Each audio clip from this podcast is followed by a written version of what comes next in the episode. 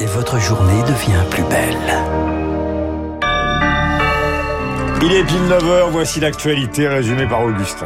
Cinq jours de négociations commencent aujourd'hui à Paris pour tenter de limiter la pollution plastique dans le monde. L'objectif est de parvenir à un traité contraignant.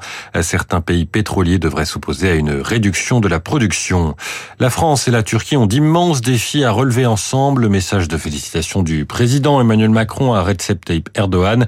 Le chef de l'État turc entame un troisième mandat après sa réélection hier. La coalition d'opposants n'a pas réussi à déloger celui qui est à la tête du pays depuis 20 ans. Kiev, une nouvelle fois, a frappé cette nuit 37 missiles et 29 drones russes abattus selon les autorités de la capitale ukrainienne.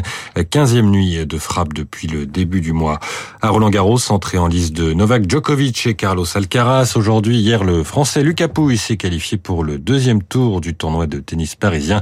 Victoire au goût de revanche pour l'ex numéro 10 mondial qui avait plongé au classement ATP après des blessures. Un point sur les marchés. On retrouve Marjorie Ancelot d'Investir, le journal des finances. Bonjour Marjorie.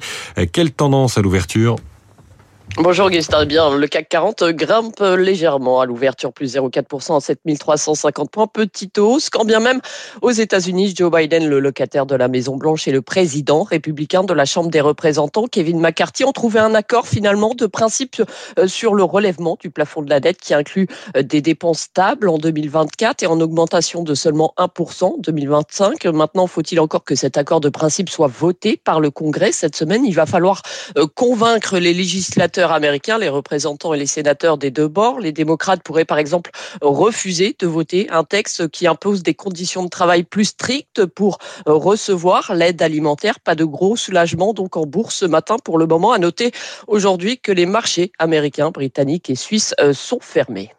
Merci Marjorie Ancelot d'investir. Il est 9h03 minutes sur Radio Classique. Votre matinée continue avec Franck Ferrand. Avec Franck que je salue, mon cher Franck, bonjour. Il est question ce matin d'un moment euh, très connu euh, de l'histoire, mais que sur lequel vous allez nous éclairer évidemment encore plus. Il s'agit du camp du Drap. Bonjour.